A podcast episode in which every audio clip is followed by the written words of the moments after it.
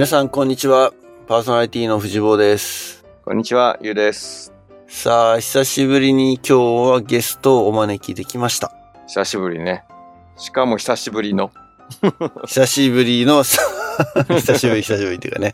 あのーいや、まあ、常連さんですけどね。常連さんですね。アナザードーン的には常連さんなんですけども、実は前回の出演は2021年の年初なので3年ぶり？うん。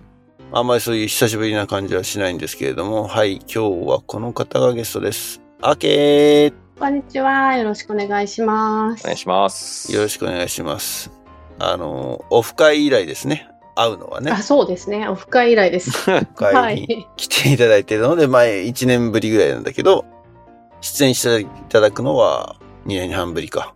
今でしょっていうね、前回のエピソードは、オンライン合同パーティー保護者会の、まあ、ライブ、はい、ライブ配信じゃなかったのか。それの時の収公開収録みたいなね、感じでやりましたけども、コロナ真っ只中だったってことだよね、だからね。そうでしたよね。だからオンラインのやつ、保護者会やりましたね。ねえ、あの頃すごいいっぱい、うちら、いっぱいってことじゃないけど、ちょいちょいこういうイベントをやってたけど、もうめっきりなくなっちゃったね。もったいないですよね。ちょっと懐かしさを感じた。そうですね。コロナあったな、コロナ禍。みたいな。ちょっとうもうんうん。懐かしさが出てきたぐらい、今、気分的に。でも良かったよね、ああいうのやるのはね。う。うんん。よかったですけどね。うちら的にはまたやってもいいって言ったんだけど。ちょっと上から目線で。うん、そうだね。それはちょっと言い方だやっ。てもいいけど、みたいな。じゃなくてね。そういう意味じゃなくてね。うんそううんそうそう。いや自分たちにもね、とっても、アナザードーンで話してるのとは別に、なんつうの、振り返りになったのがすごいいい機会だったので、うん。いつでも僕らは出張サービスできるかなっていうふうに 言ってないけど、実際にはバーチャルですけれど。なんかぜひとか言いたいんですけどね。うん。チューター的にはもうなんかコロナ明けたら、それはそれでなんか日々のいろいろが戻ってきて忙しくて。そうだよなね。かなか新しくオンラインイベントとかをやろうってできないところですけど、あ、そういうものか、やっぱり。そうですね、なんかちょっともうバタバタしています。結構もうコロナでできてなかったから、やっぱりリアルで一回復活させようの動きが今は中心だよね。そうですね、結構大きくありますね。うん。逆にそのハイブリッドでとかまだそういうよりもなんか一回ね前やってたやつをそのままやるのかちょっとアレンジして変えるのかみたいなタイミングだもんね。まあでもね、距離と時間がある意味ギュッと短縮できるっていう利点は相変わらずあるからね。うん。うん、そうですね。まあ、えっ、と、そういう意味だといろいろコロナが明けてリアルに戻ってきたものがラボの中でもたくさんあると思うんですけれども、まあ今年からってわけじゃないだろうけどね。ちょうど今、アケのところは国際交流参加にお子さんを送り出したばかりの夏ということなので、今日はその辺の話を中心に、えーお伺いしていきたいなというふうに思っておりますけれども、はい、どっから入っていきましょうか？自己紹介をあ、改めて。一応しようかな。いろいろ時間も経ってるしね。ここの回から聞く人もいるかもしれないから。そうですねね知らない方ももしかしたら確かに、素晴らしいも。その通りですね。はい。う確かになんか誰みたいな感じ。リスナーみんな知ってるんじゃないかって気になっちゃってたそうね。ですね。あの、知ってていただけると助かる。嬉しいですけれども。はい。えっ、と、じゃあ、ラボ的自己紹介を。そうね。もう慣れちゃってるじゃん。なんかもう自分で進行しちゃうぐらいもはい、もう、まう 全然いいよ。俺ら聞いてるよ。あの、アナザードーンサポーターなところでも入ってますね。あの、はい。では、あの、自己紹介させていただきます。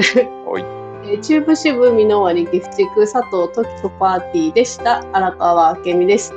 で小学校1年生から大学を卒業するまでラボをやっておりまして、えー卒業してからほんの何年かのブランクを経てご縁がありまして、テューターになりまして、テューター歴は11年、おーもうはい、そんなにになりました。そうなんですよ。そんなになるんです。もはやベテランになり始めてる。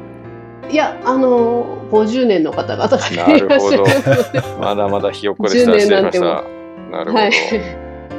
はい。で、やっとあの、我が子が中学生になって、今年の夏、国際交流に出したというところです。私自身は95年にオハイオに中1でホームステイ。で、2000、2001で、えーイリノイにラボ留学しています。で、大学生はコーチをやらせてもらったりして、カバ君とはコーチ仲間です。ということで、かなりだからラボに関しては、現役の時もいろいろはい。やり尽く、やり尽くしたって大変だね。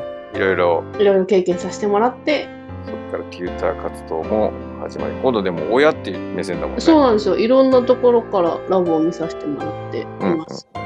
いや、そう、すごい、だから今回ね、話す聞きたいなと思ったのが、子供を送り出すその、親目線っていう話って聞いてみたいなと思って。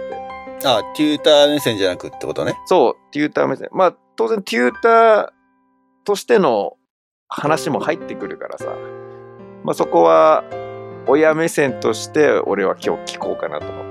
その息子さんのラボを送り出す親としてどんなだったのかな、どう接して、どうサポートしていったのかなっていうのがすごい気になるんで、ちょっと話楽しみなんですよ。いやも実際にだからその国際交流に送り出した夏そのものの話だけでなく、やはりこの準備期間、事前活動から、で親としてどういうふうに準備していったのか、準備させていったのかっていうところは多分、それこそ来年とか来年以降また国際交流に送り出したいっていうような親御さんには結構耳寄りなうん。聞きたい貴重な情報かなっていうふうには思うので、その辺はぜひ、はい。僕も聞いてみたいですね。はい。まずその、行くって決めたのってどれぐらいのタイミングなの？え行く、ここがまたちょっとコロナのことがあって、うん。まあ大体この9月あたりに行きますか行きませんかっていう、こう、調査があるんですけど、ツイッターと面談するっていうようなことがあるんですけど、え小6の時、じゃあ中1で行きますか行きませんかって言われた時に、まあ多分行けないだろうけど、行くで出しますみたいな。感じで中1では出し、あの、小6の時に出してます。で、中1は中1で行くか行かないか。まあ、とりあえず行けるかどうかわからないけどっていう形で今回は行くで出しうん。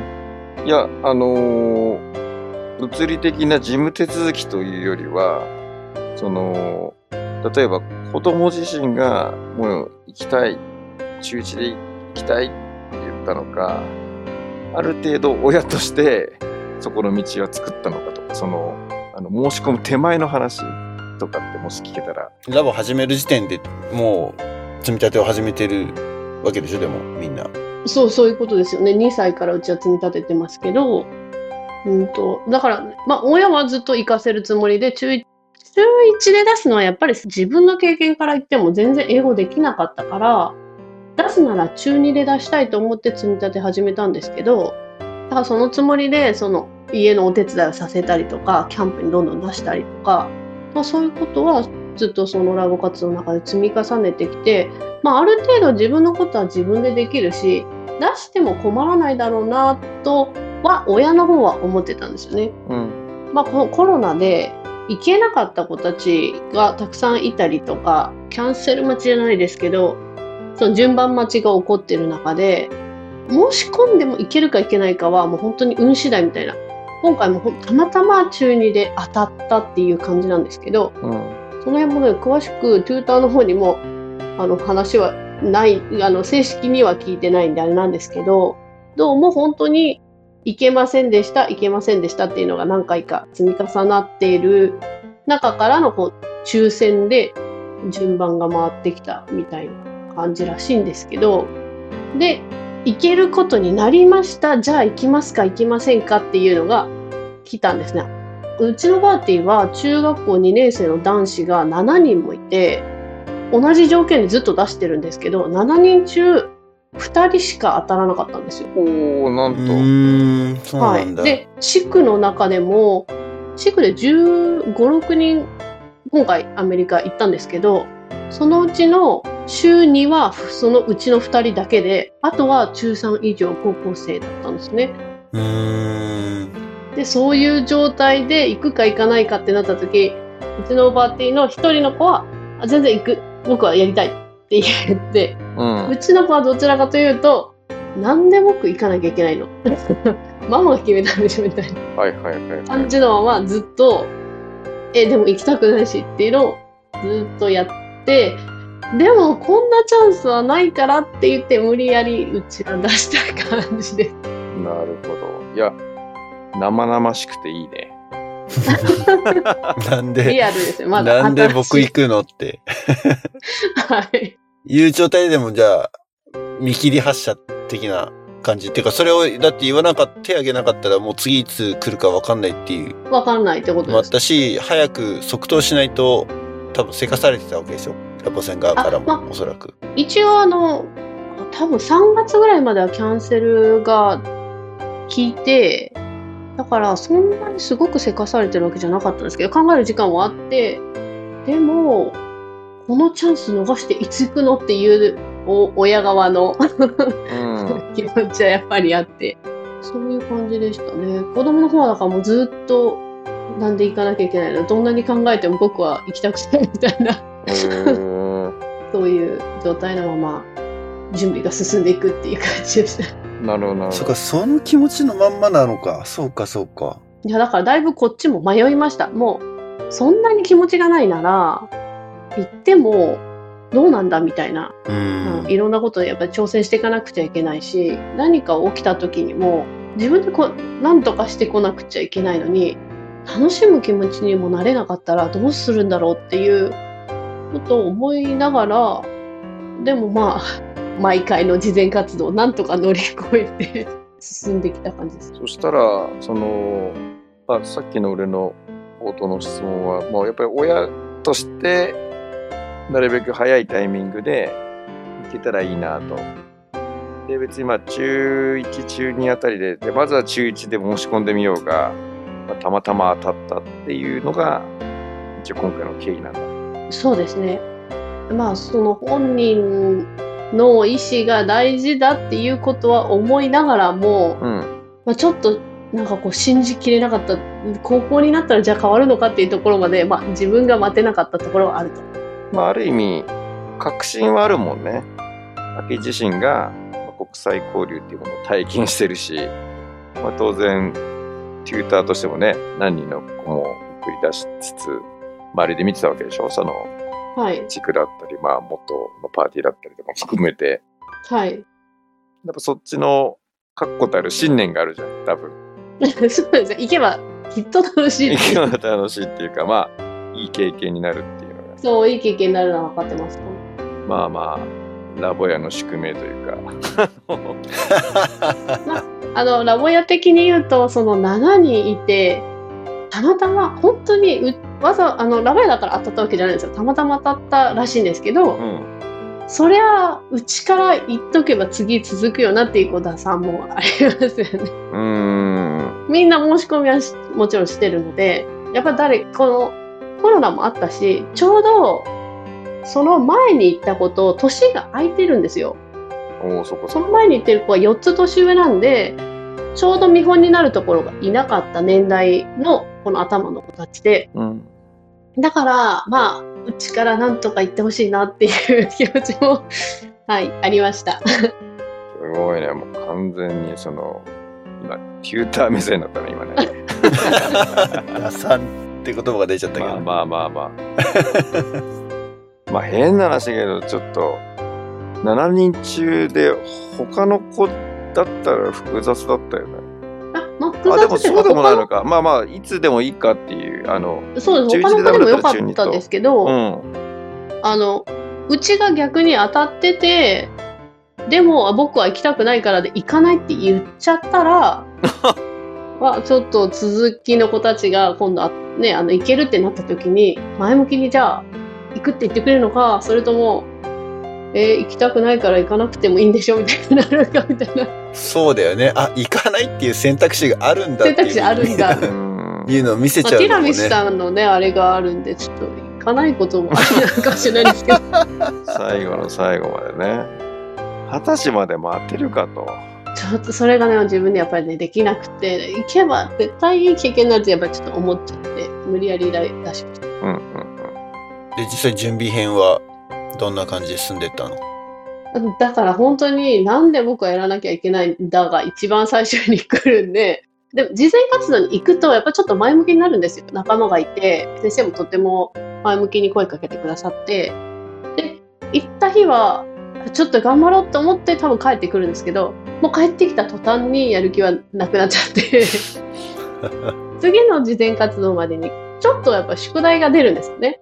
の。3つのお土産かあのこれぐらいやってこようねとかあとあの国際交流ノートのここのページ書き込んでこようねとかえっとあのロールプレイみたいなのありますよね。こういう場合はこどうどういうふうに声かけますかとか。え、そんなのあったっそういうけ？あったと思います昔かカらレッジメイトが独自に用意してたものはあったかもしれないけどあ定番ってわけじゃなかったかなうちらの時はそれが多分国際交流ノートの中に入ってて、だお例えばお財布をなくしちゃったらどうするみたいな。そういうののここう自分の考えをまとめて書いていかなくちゃいけないんですけど、まあそういうのも本当ギリギリの、あの、次の事前活動前日になんとかやりくりして持っていくみたいな、そんな感じでした。準備。まあでもあの、それこそ私が姿にできなかったんですよ。中1の時。姿にね。はい。しかも、なんかこう、95年当時は、30分ものの姿にするのが当然だよね、みたいな感じがあってう、ん。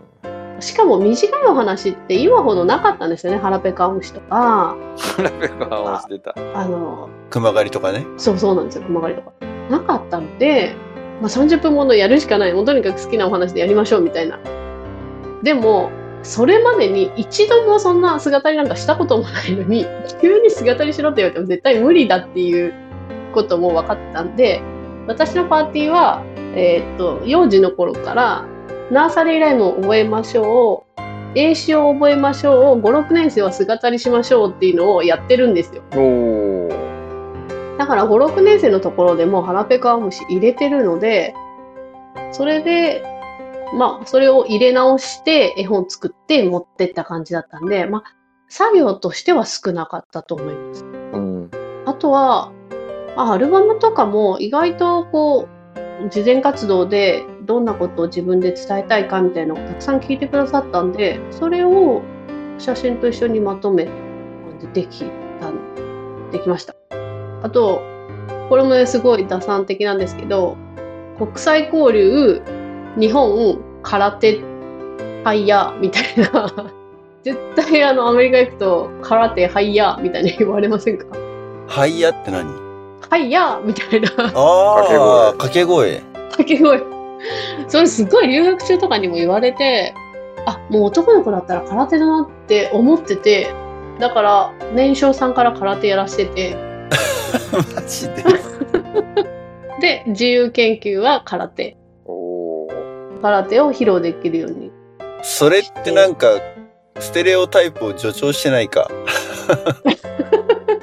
いや、もうすごい助長してるかもしれないですけど、あの、空手と、だから娘の方は、いや、もうチアリーダー、ダンスみたいなダンスやらせて、だいぶ踊れます。いやでも空手いいよね。大月家もやってるからねそうそうそう。俺も今、今日空手やってきたあそう。ですよね。空手、やっぱり礼儀作法とかも良かったですし、すごいいい先生で、やらせてきて良かったなと思うんですけど、そうですね。じゃあそれで結局、なんとか、なんとか期間内にやるべきことは終わらせたって感じです。うーん。この国際交流ノートって、俺らの時もあった、なんか、緑色の冊子のやつ？緑だっけ？多分年ごとに、うん、色はわかんないですけど、ありました、ずっと。日記が書けるやつ。日記が書けるやつだよね。はいあった気がするな。あれ、一泊ホームステイとかって、このはい事前活動と一つだっけ、そうです。一泊温泉もありました。ちょっと、あのーかなり細かく聞いちゃうんだけどさ。まあまあ、さっきの9月ぐらいにテューターと面談して、まず手を挙げて、終戦があって、で、抽選受かったよみたいなのが来るの。あの、当選しましたみたいな。当選？多分、うん。はちょっと抽選が先かオリエンテーションが先かわかんないですけど、うん。まあでもオリエンテーションの前に決まりますよね行けるかどうか。うん。でオリエンテーションが今度は多分1月だと思うんですよ今度。うん。うん。うん。なんで年明けぐらいね。それに12月ぐらいにはきっと来年参加できるかどうかっていうところが分かって通知が来てでオリエンテーションに参加してチューブだと第0回の事前活動になって20日合わせみたいになるんですけどうん。そこから事前活動が全4回に事前合宿あと1泊ホームステイが春休み前後である感じですね。うん。なんか、そっか。ウィンターとかスプリングに行くみたいのもあったっけ？キャンプ。はい、スプリングじゃなくてウィンターに行くっていうのがもともとずっとあったと思うんですけど、うん。ウィンターが国際交流キャンプでちょっとコロナの間はどっちでもいいよみたいな参加してもしなくてもいいよっていう形になってたんで絶対参加ではなかったと思うんですけど多分今年あたりからは必ず参加してくださいが戻ってくるんじゃないかなと思います。なるほど。まあ、そう考えればもう12月ぐらいまでには決まってそうだね。そうですねだ12月ぐらいまでには決まってくるんじゃないですか。えー、じゃあそうかった年明けから全4回で4回です。で7月の壮行会になるわけそうです。壮行会もあるし、春にはあの国際交流の集いみたいのがあって、まあ、チュチューブ、他の支部かどうかわかんないですけど、チューブはちゃんとなんかこう、会場借りたところに全員集まって、支部の国際交流参加者が。で、壇上に上がって、一人一人決意表明するみたいなのもありました。それを俺ら決断式って呼んでたんだけど昔決断式だったんですよ。名前変わってます、今。こっちの方では。名前変わったんだね決断式は通称でしょ。もともと。国際交流参加者の集いっていうのが、タイトルとしては、正式名称としては昔からそうだったと思うよ。あそういうこと？おかしいな俺司会やったんだけどな日比谷公会堂で決断式覚えてますよ、私も。留学した時英語でスピーチしました。いや、あの、日比谷公会堂の上に、このさ、タイトルっていうか、第何回って書いてあった、第何年度だとか忘れちゃったけど、書いてあるじゃん。そこには、決断式とは書いてなかったと思う。ああそういうことねへえ。やっぱ国際交流参加者の集いっていうふうに書いてあった気がする。なんか昔は決断式だった気がしますけど。あれなのかな？濃いなんていうの？ちょっと宗教的？政治的？決断しろみたいな 決断って、その、make decision の方じゃなくてね。あ決断はそっちじゃないのそっちじゃないからね、漢字が。ディシジョンじゃないてか、3月時点でディシジョンしたら遅いでしょっていう。もう行くこと決まってるんだから。そうだそうだ。団体を結成する方ね。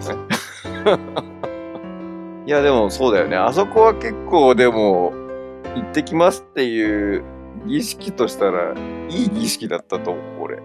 なんか宣言するって大事だなって学んだのはあそこだったな。コミットメントじゃないけどさ。やっぱりね1000人ぐらいの会場で行ってきます。やっぱやめますって言いづらいもんね。そうですよね。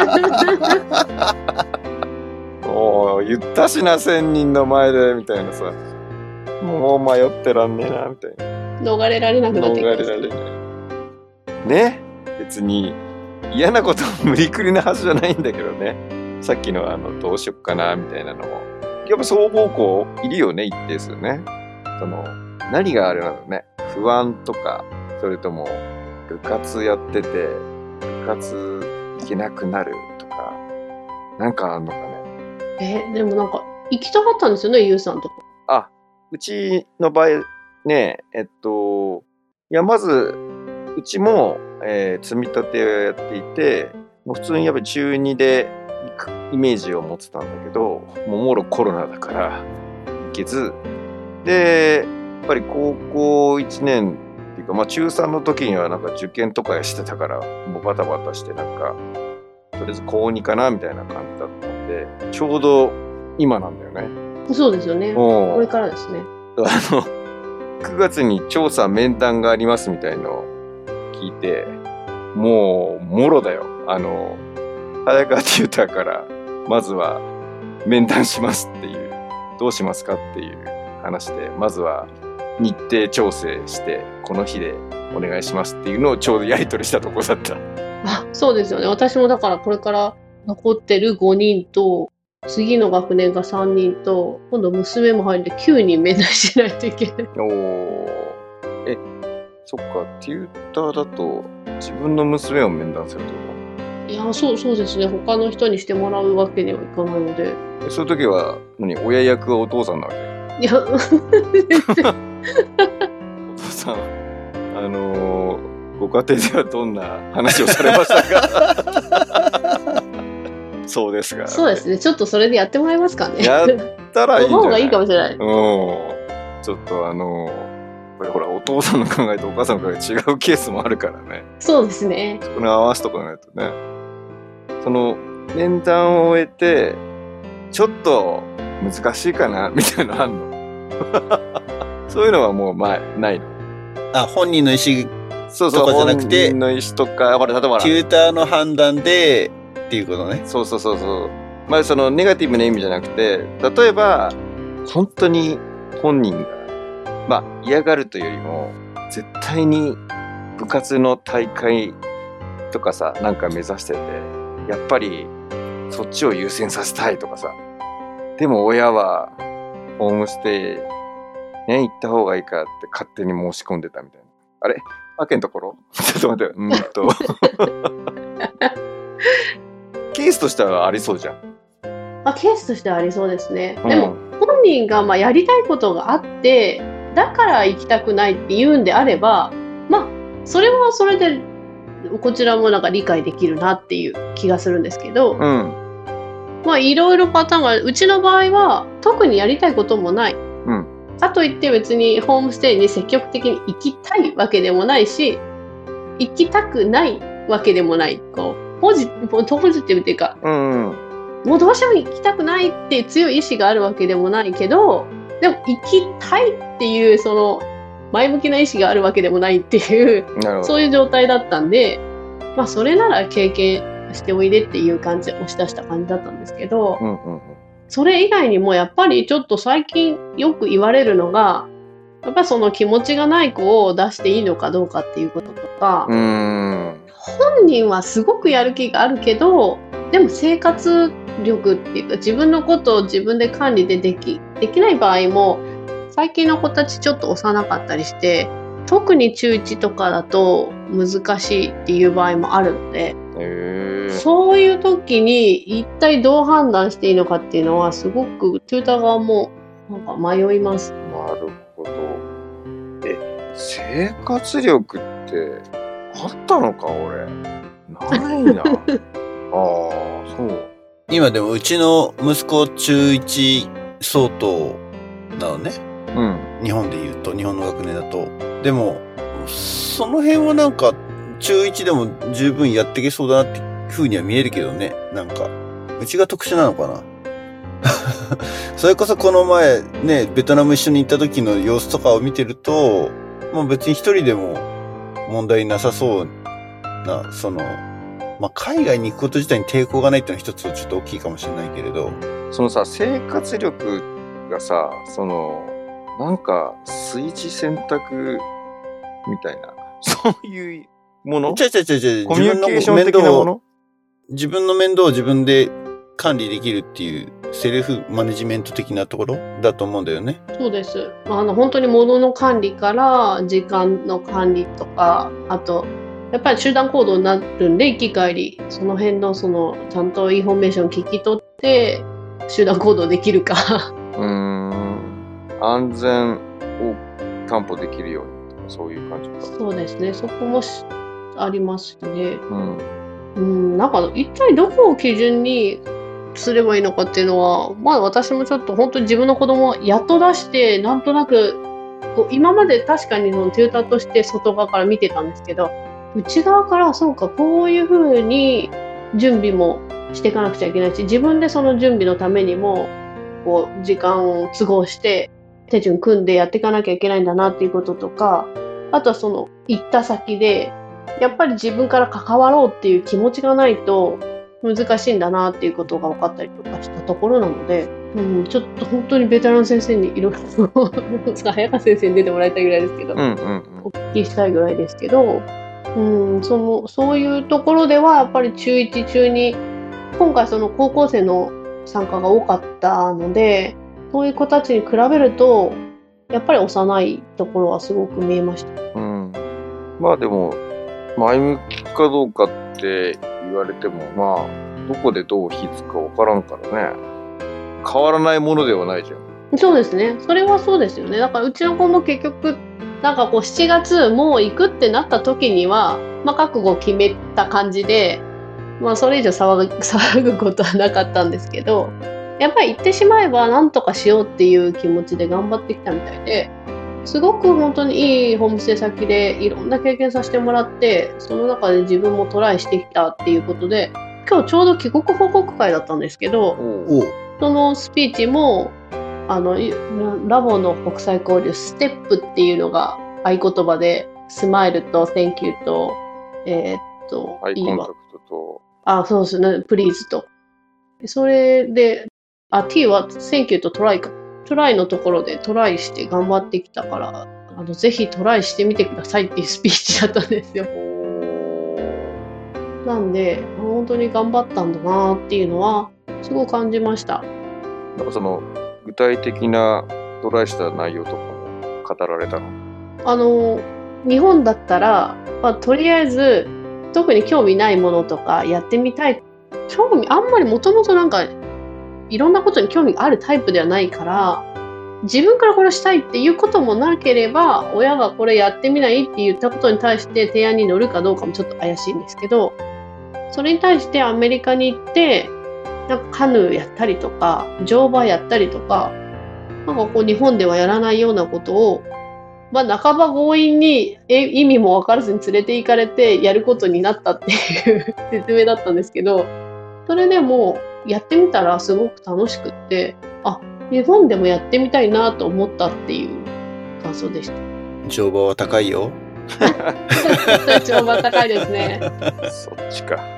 基本的にはじゃあ、自分からいろいろ好奇心旺盛で何でも試すっていうタイプじゃなかったけど、まあまあそういうホームステイっていう環境が変わったことによって、いろんなものにチャレンジできて、そこが転換期までいかないの？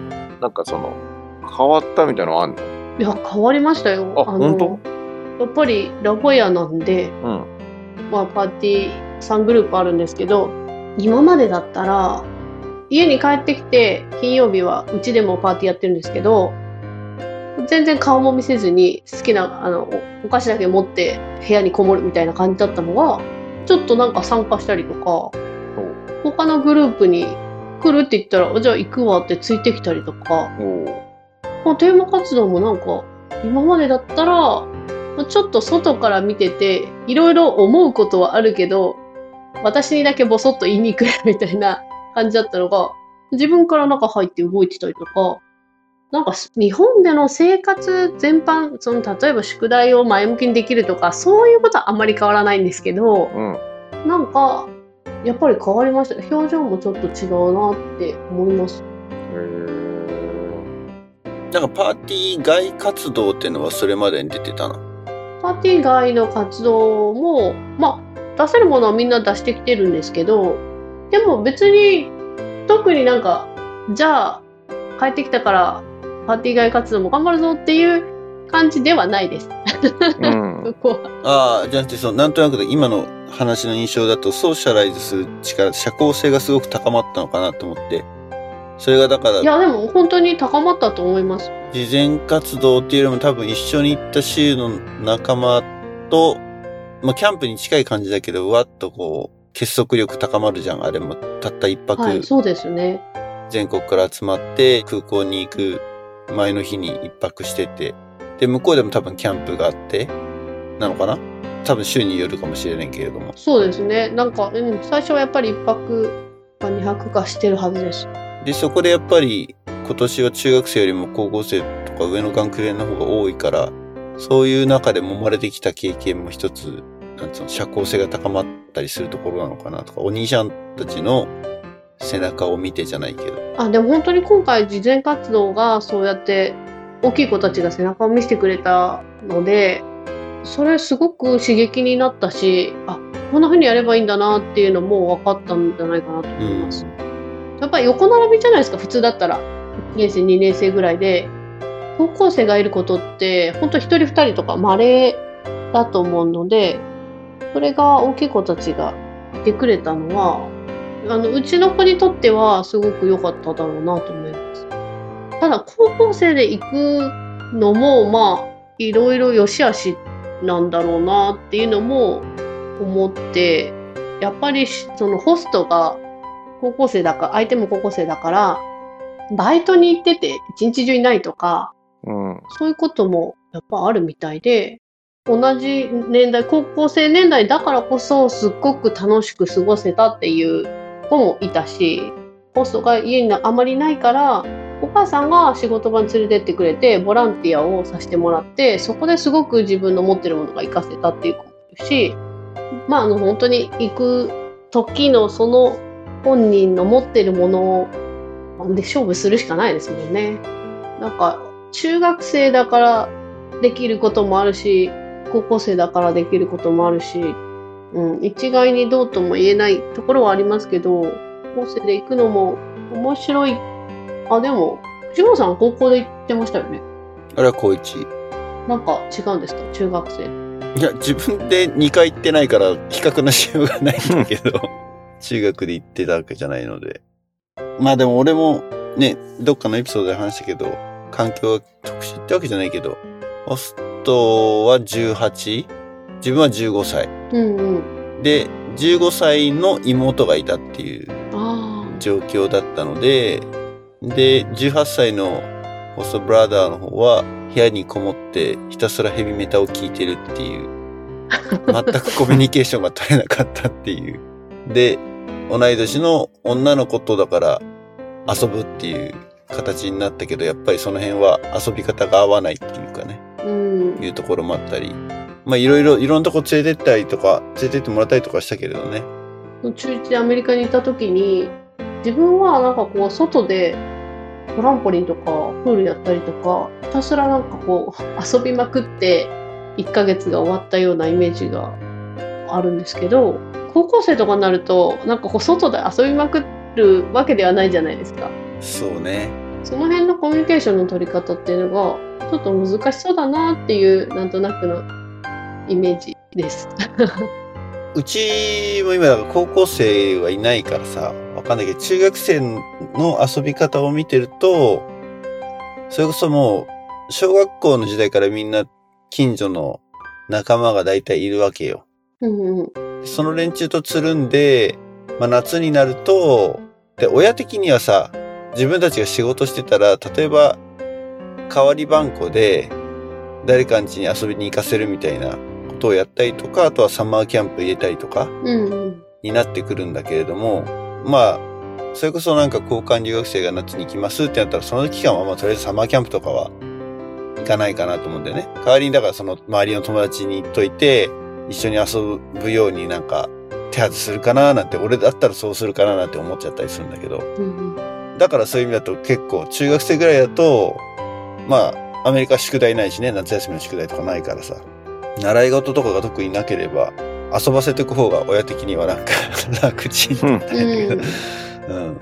で、庭は広いしね、それこそ家にトランポリンあったり、プールあったりとかってする家も、田舎の方行けば全然普通にあるだろうし、それはだから、中学生の方が遊ぶ時間多いよなとは思う。なんか高校の時のあその留学のことを思い浮かべても高校の時に留学してた先から中学校の時にあのホームステイしたお家に遊びに行ったことがあるんですよ。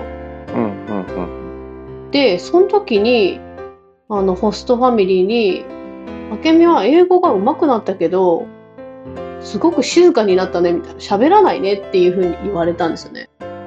多分小学校とか中学校ぐらいだと言語界のコミュニケーションっていうのがすごく多いけど高校生ぐらいって結構その言葉でのコミュニケーションが大きいんじゃないかなって思うんで、まあ、ゆうさんのところ今度高校生で行かれるんだったらきっとそういう自己紹介アルバムとかもそうだし自分のことを語るとか日本のことを語るとかなんかそういうところを大事にしていくともしかしたらいいのかもしれないですね。えー、なんか見てみたいなんて紹介するんだろう家族のこと俺のことなんて紹介するんだろう 紹介されないかも。紹介されない可マイ能性あるねダーってで終わりかもしれない。うんどういう人かってのどういう人かってでも話さない気がするけどな、どうだろうな。まあ、アメリカだと話すけどね。でもそれでも話さないかな。自分のダートはどういう人だっていうのは、自己紹介とかするときに。確かに This is my father 俺でもなんかねあでも二十歳の時の方かな一応自己紹介アルバムで父親でとか母親でお父さん何やってるんだみたいな。一応なんかデパートメントストアで働いてる。へえ。その時にいくらぐらいもらってるんだって聞かれてよく知らないんだけど大体これくらいかなっていうのを言ったのよ、うん。そしたらいやそんなわけないと。それはもらいすぎだみたいに言われて。いやなんでそんな。ねあの人のあの話聞いといてそれは多すぎるって何を言ってんだろうと思ったら俺あのドルで聞かれたのに円で答えてたの。それは、それは多いわ。ゼロが2つ多いわな。丸さそうから。あそういう意味ねみたいな。そうそうそうそう。まあだから逆にそのネタのおかげであ父親のコミュニケーションしたなって覚えてたんだけど絶対俺の年収とか知らないだろうなと思って。しかも俺よくわかんないじゃん。あのこういう会社に勤めてこういうポジションにいますとかっていうのじゃないからどうやって説明するんだろうな。だからそれを聞いてみたいよ。どういう理解をしてるごめん全然国際交流の話じゃなくなってるね今。ねちょうどいいんじゃないですか。アルバム作ったらわかるかもしアれないです。ルバム作って。いやじゃあ俺が質問すればいいんだ。じゃあ俺のことをなんてお前は説明しようと思ってるんだと。ちょっと言ってみてくれと。めんどくさい親父だな本当にでもすごいね。面白いな。確かに高校生になると結構やっぱり話すよね。会話は。言葉の比重は大きくなるよね。比重がね。うん。うんいやーなんかでもちょっとイメージ湧いてきたのとワクワクしてきたね。こっちの方がね、ワクワクしちゃうんですよ。しちゃう。しちゃう。うんあの、ホストファミリー決まった時も、こっちの方がワクワクしちゃって、もうすぐにお母さんにメールししたい、したいんですけど、向こうのホストファミリー。今メールだもんね一応あの、は手紙も出したんですけど、手紙もねはい。子供の方が、ふーん、みたいな。あ、そうなんだ、決まったんだ、みたいな。うちなんか特に行きたいわけでもないから、そんな感じでしたね。それこそさ向こうが Facebook とかやって繋がっちゃったらさあ、そうです。結局 Facebook でメッセンジャーでやり取りしました。そうなのでもう結構分かっちゃうじゃんいろいろ事前に後からとかあ、でもう、うちのホストファミリーはあんまり Facebook 更新してないお家だったんで、詳しくは分かんなかったですけど、うんもう多分こ更新してるお家だったらもういろいろ分かっちゃうと思います。事前にねはい。でも、あの、事前活動の担当テューターからは、Google で、あの、検索しないでくれって言われました。あその家とか、家とかストリートビューとか。はいはいはいはいはいはい大人がこっそり見るのはいいけど、子供には見せないでって言われましそうか、住所さえ分かっちゃえば見えちゃうもんね。た。はい。見えちゃいます。いいのそれはどうなんだろうね。やっぱり何びっくりしてほしいの。びっくりっていうより何新鮮な気持ちで。まあそうですね。新鮮な気持ちで、あこういうとこなんだっていうのをうん感じてほしいからっていう。ストリートビューじゃなくてもさ、今はさ、マップは見れるわけじゃん？うん。はい。ネットで。でも当時はさ、あの、全50州載ってるでっかいアトラスをさ、買ってきてさ、自分の行く州、1州のためだけに。で、あのでっかい、いどんぐらい ?A1 ぐらい ?A2? あの、折りたたんであるやつ。はい折り立つでかいやつ。はいはい。ブックレットの。うち買ったのはそれなんだけど、それで、俺はネブラスカ州に行ったから、ネブラスカ州の、じゃあここにっ行くんだって言って、街の名前がちっちゃい字で書いてある。はいはいはいはで、ここって言ってもなんかもう全然なんかよくわかんないぐらい、い。うん。別にね、家の印がついてるわけじゃないけど、多分この辺みたいな、はい。うんうんうん細かい住所が載ってるわけじゃなくて、あくまでもう街しかわかんない。ストリートもうん載ってないようなさ、レベルじゃない？スケール的に。うん。うん。で、この辺なんだっていうふうにやってたけど、そういうのはもうやらない。やらないですね。地図広げて。まあ、やって本当に Google マップですよね。Google マップだと、ほら、いくらでも細かく見えちゃうじゃん。できちゃうじゃん 見。えちゃいますね。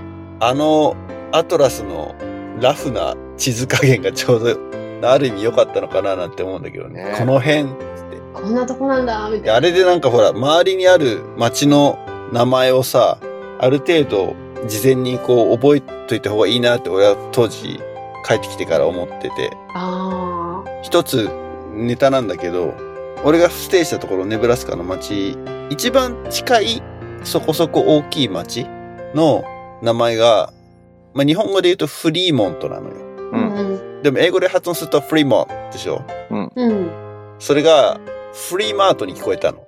俺は最初。うんうんうんだから、フリーマート、でもフリーマーケットかなっていうふうに思って、そこをなんかこう、今度の週末フリーマー行くよって言われて、うんあフフリーマートに行くんだと思って、勝手にそう思って、ついてたら、どこがフリーマートなんだろうみたいななんかのがあったんだけど、その土地の名前なのか、そのどこどこに行くよっていうのがさ、それが土地の名前なのか、それとも何かのイベントの名前なのかっていうのがね、音で全然判断つかなかったから、うん。確かに。街の名前は覚えておいた方がいいなっていうのが、俺の教訓であったんだけど。なるほど。まず地図変えと。そうそうそう。まあでもパーティーに1個ぐらいあってもいいよね。多分。神の。ああ、そうですね。の昔ながらのアトラスが。大きさがすごいわかるじゃん。考えたことなかったですね。紙の地図。州の大きさは少なくともわかるじゃん。パーティーだったらいいよね。誰がどこ行ったとか、なんか歴史が積み重なっていきそうだもんね。うんそこの地図。そうですね。それはね、あの、もともと親パーティーにその地図があって、B 市で作ってあるのが、模造紙の、うんあの、アメリカの絵が描いてある。で、そこにもうみんなの名前がすか載ってたのがあったんで、それ作りました。うんうん。で、これから荒川パーティー行った子たちが名前が書けるようにしようかなと思って。おいいですよね。でも、誰、ね、行ったところが積み重なっていく。ーいやー、でもそっか、その子供が変わった成長したみたいなのは、帰国報告会とかのスピーチとかもあるけど、日常とかもなんかいろいろあんの？その、あ、変わったなみたいなやつって。さっきのパーティーとかじゃなくて、例えば学校生活とかさ、あもうちょっとなんか親としてはね、宿題とか頑張ってほしいですけど、その辺はあんまり変化はないですけど、うん。家の手伝いを前よりもしてくれるようになりました。おそれは何だろう向こうで手伝ってたの？で、向こうでは、なんか、あの、うちの子が行ったところは特に自分のお手伝いはなかったらしいんですけど、それでもなんか洗濯は自分でしなくちゃいけなかったみたいで、そういうことはしてたって言ってましたけど、どういう心境の変化はかはちょっとわかんないですけど、うん。前よりはなんかこうお願いしたことがスッとやってもらえるようになってうー。ん。まあでも自分で選択せいみたいなのが一個きっかけになるのかもね。一人暮らししましたみたいなノリで、一人暮らしすると実家の温みが、温かみが。ああ、そういうのはあるかもしれないです。なんかホームシックになったらしくて、あ、そうなんだ。あの、最初3日間、もう泣けちゃってっていう、えその、すごいホームシックにかかって、かかったっていう手紙が、えうん。本人が出したのはもうついて1週間ぐらいのところでこっち出してるんですけど、帰ってくる3日前ぐらいに届いて、はいはいはいはいはいはい。はいでもなんとか、なんかこんな、もう3日も経っちゃったけど、僕泣いてていいんだろうかってこう思ったらしくて、でそこから切り替えて頑張ったみたいです。もう、まあ今でこそね、メールとかさ、いろいろ通信手段があるからね、けど、まあ、手紙だとタイムラグあるもんね。そうですね。帰ってくる前の3日前にもらったら不安でしかないよね。もうでも本当に何にもできないこっちから連絡もできないし向こうの様子も知れないんで、うん。もう出しちゃったら本当何もできないんですよ心配することもできないっていうかああ、そっか。はい、もう信じて待つしかない。で、なんか、いい経験してくるだろうっていうふうには思ってるんですけど、でも万が一もしかして何かちょっと嫌なこともあるかもしれないじゃないですか。どんなホストファミリーに当たるかわからないし、まあ、あのホストファミリーの問題じゃなくて本人の問題でそうやって乗り越えられなかったりとか、うん。なんか辛い思いをすることももしかしてあるかもしれないと思いながらそれでもなんか出すっていうのがちょっとなんか複雑な気持ちでした。うん。まあ結果的にいい経験して帰ってきてるんで本当に良かったんですけど、うん。まあ見知らぬ土地に行くわけですし体調が悪くなるかもしれないとか、まあ、な何か本当に怪我するとか何かあった時になんか辛かったらどうしようかなっていうのもやっぱり思いました。まあでも、ホームステイに限らずだもんね。そんなまあそうですね。でも学校でもそうですもんね。親心ってそういうところだね。母親と。はうん。なるほど。い。なんか2歳からずっと積み立てもして中学校になったら出すぞと思ってたけど意外となんか小6も小さいし中学生になっても小学生に毛生えたみたいな感じだしあれ？中1中2ってこんな幼いんだって思いながら一緒に準備して出した感じですね。よくなんか自分も中1なんかで行ったなと思います。うーん。そうだよね。はい。まあ、小6、中1だから、まあ、中1って言ってもね、小6寄りだもんね。小6寄り？そうですね。中1だとやっぱ小6より、うん。中2でもやっとなんかちょっと大人になりかけてる途中みたいな感じです。うんうんうんうん。いやー、ちょっと、楽しみになってきた。どうであれ？あどうなんですか？ゆうさんのところのお子さんは行く気満々なんですか？いや、その、あれなんだよね。キャンプのシニアをやって帰ってきて、まあ、いよいよ国際交流モード入るかなと思ったら、いや、ちょっともう、行かないとか言い出して。どうしたっつったら、やっぱりほら、キャンプもそれなりになんか10日近く外して、でキャンプはもうやっぱり楽しかったんだけど、なんかその軽音部に入ってくるその練習に参加できないとか、やっぱり時間を結構費やしたっていうことに対して、もう丸々1ヶ月いないってことは他のことができなくなるっていうのを考えたらしくて、ああ、そうなったかと。あとはもう、姿りとかもめんどくさいしみたいな、そういうのもあったから、まあ、そ、そっちだけだったらね、どうにかせいって思ったんだけど、まあ、確かにやっぱいろんな選択肢がある中で何を選ぶべきかっていうのは、最終的にやっぱ本人が選ばない、ね、高校1年、今1年で2年の夏だからさ、どうすっかな、どうなんだろうと思って、まあ当然、まずはテューターとちゃんと話してみようっていうことで、テューターが、じゃあ話しときますって言って、話したら、帰ってきたら、行くわ、俺。え何が起こったんだ？早川マジック。何が起こったんだ？ー、すごいなあいやいやー私がまだまだなんですね。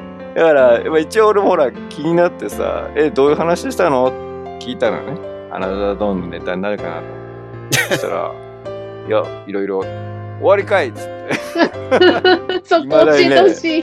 ベールに隠されてるんで、ちょっと今度テューターにいろいろ聞こうかなと思って。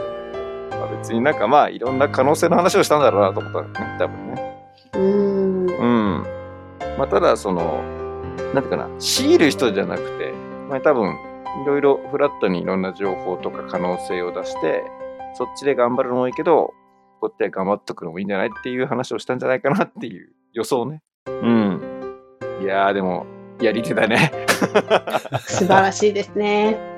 やり手ですわ。ちょっと今度、まあ、親子面談があるんで、ちょっとね、何聞かれるか、楽しみにしてるんで、いろいろ聞いてくださいって。いや、それをな、こっちに情報を 送ってもらいたいです。何を聞けばいいのかな。いやー、すごい。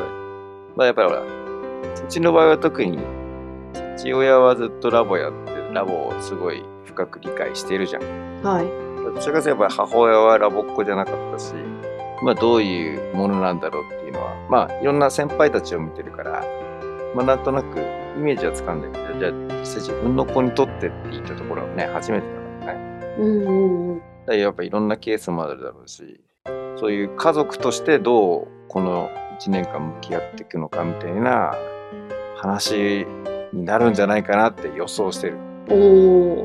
まあ、心構えから入り、まあ、あとはもう具体的なそのプロセスというか、ここでこういうことがある、そのまさにキャンプ行ったり、決断式っていう儀式があったりとかっていう話をされるんだろうなって予想してるんだけどね。ただそこにどんな早川マジックが隠されてるのかをちょっと楽しみにして、ちょっと仕入れたらまたフィードバックしますよ。ぜひお願いします。はいこの1年がかりのプロジェクトになっちゃった。まあまあでも本当に楽しみにしてます。どうどうであれね。うんうん。じゃあ1年後にまたこのトークをそうね。あ、ぜひ。今度はゆうの長男のはい、長男帰国した報告会ね。うん。でもやっぱ本当に親側で出すのと、なんかね、自分が行くときは、あ、じゃあ行ってくるねぐらいな、キャンプ行くねぐらいな感じで出てったのと、うん。うん、やっぱり、なんかこう違うんですよ。この辺をぜひ来年も 聞きたいです。OK です。はい、というわけで今日は明けにゲストに来ていただいて、ね、国際交流参加者の親とうんいうところで、ゆうと対談していただきました。俺と対談。対談だったね。ちょっと質問、質問いっぱいしちゃった。いや、でもいろいろ情報を共有していただきありがとうございました。ね、なかなかちょっとテューター目線でプラス母親目線でっていうところでっていうのは、レアケースかもしれないけど、なかなか面白い視点でものが見えたかなと思います。はい。えー、アナザードオンは配信情報をソーシャルメディアで発信しています。えー、前回 X って言ったんですけど、うんちょっとですね、問題がお、問題？出てですね、まあ、ホームページの方からね、うんツイッターに自動配信するようにしてたのよ。配信情報をね。うん、うん、なんか、X に変わってからか、その辺の API の仕様が変わったとかで、うん。あら。自動ポストができなくなって、いい、そうなの？そう。この前の配信の時に気づいて、あららって思って。じゃあセットアップしようかなと思ったらなんか結構いろいろめんどくさそうで、あんまやる気もなくなってきたので。やる気の問題が大きいからね。うんもう今後はちょっと Facebook 一本でいこうかなと。あとはまあね、YouTube チャンネルの方ちょっとしばらく更新してないんですけれども。うん。ちょっとまたね、あの、ソーシャルメディアの使い方がこの辺で一つ終わりを告げようとしてるのかなという感じですけれども。はい。えー、Facebook の方では引き続き情報を発信していきますので、皆さんチェックしてください。あとは、キャンプファイアコミュニティというところでサポータープログラム。今日のゲスト、明けさんも筆頭サポーターでございますけれども、ね。